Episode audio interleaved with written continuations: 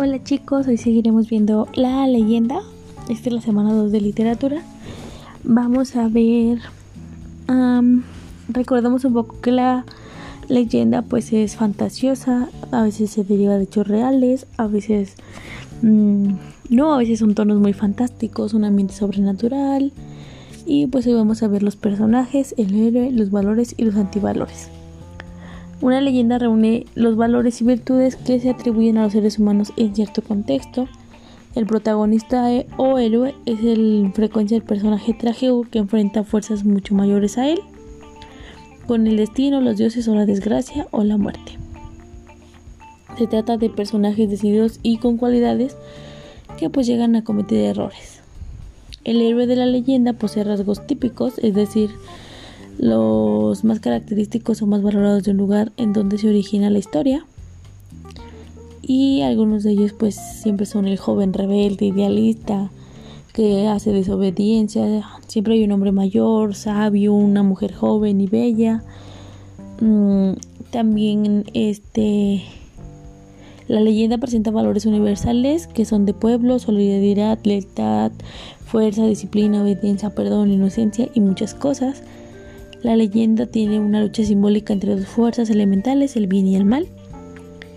Y por eso la leyenda es un género socialmente importante y que ha preservado, pues mediante los personajes manifiesta las virtudes y defectos más típicos de la comunidad. En él tenemos eh, distintos tipos de narradores, como lo es el narrador externo. La leyenda acostumbra a presentar este, dos tipos de narradores, el narrador testigo que simula haber visto los hechos y que lo describe, y el narrador omnisciente que relata la historia como si fuera desde afuera de ella. Es decir, solo existen estos dos, el narrador testigo y el omnisciente.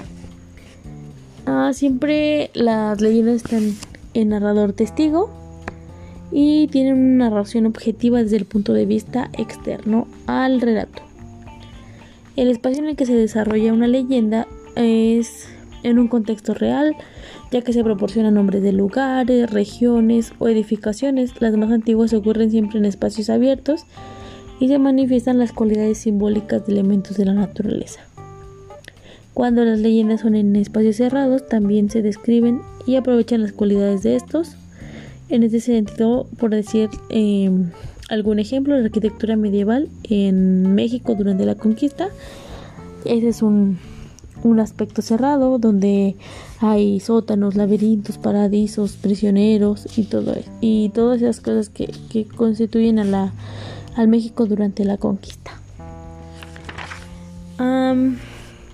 también el tiempo en el que sucede la leyenda pues es en un momento histórico concreto y siempre se narra en pasado, pues se trata de un suceso que ya ocurrió. Eh, el subgénero el pasado como un tiempo recurrente en el cualquier momento puede regresar y pues en cierto aspecto es terrorífico en algunas leyendas. Ok chicos, entonces quiero que ahorita me escriban en los comentarios la leyenda que ya me dijeron que leyeron, pongan qué tipo de narrador tiene, quién es el personaje principal, en qué contexto se, se lleva o en qué espacio y en qué tiempo está redactado.